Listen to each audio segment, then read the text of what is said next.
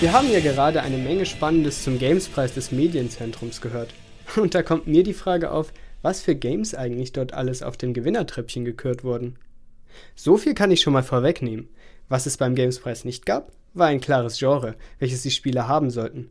So gab es auch die verschiedensten Einreichungen von RPGs zu Plattformern oder Simulationen. Wir schauen uns jetzt einen der Gewinner in der Prototyp-Kategorie an.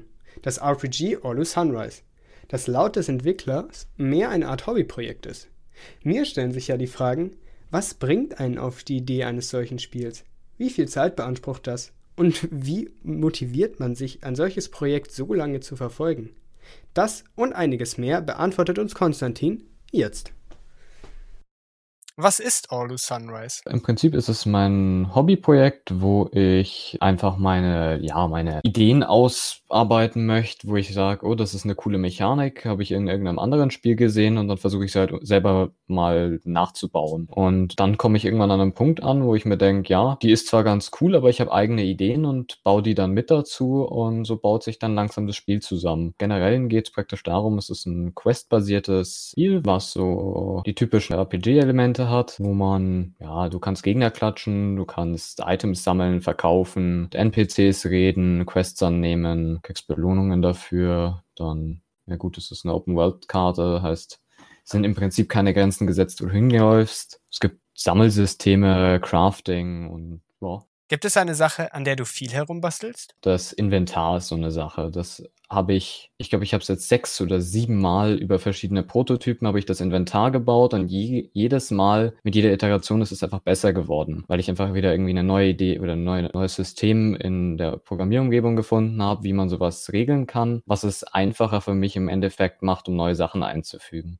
Und jetzt ist es so, dass ich halt äh, an das Inventarsystem ein Crafting-System dranhängen kann. Das hat auch schon drei Iterationen hinter sich, bis das jetzt so funktioniert, wie es jetzt tut. Wahrscheinlich kriegt es auch noch, keine Ahnung, 10 drauf oder so ein Schmarrn. Was ist das Aufwendigste? Wo steckst du am meisten Arbeit rein? Also, ich versuche mir viel Mühe tatsächlich mit dem Leveldesign zu geben, weil ich das immer schön finde. Beispiel Witcher, wenn man in irgendein Haus reinläuft und jedes Haus schaut irgendwie anders aus, das finde ich ist einfach wunderschön. Das ist, was am meisten Zeit frisst, ist zum Beispiel ist das Quest-System, weil das einfach eine Zusammenfassung von allen Mechaniken eigentlich ist. Du willst ja möglichst viele Mechaniken im Quest-System drin haben, damit du eine Vielfalt an Quests haben kannst. Also wenn du Klettern als Bewegung einführst, dann muss es Quests geben, wo du, was weiß ich, Kämpfen mit Klettern und Sammeln verbindest. Und das ist eigentlich das, was am, am meisten Zeit frisst, weil einfach für jedes kleine, für jede kleine Idee, die ich habe, muss ich wieder eine neue, eine komplett neue Mechanik einführen. Und wenn man das machen will, dann ist einfach wie ein, das ist wie ein Sandkasten. Man, man lernt irgendwann mit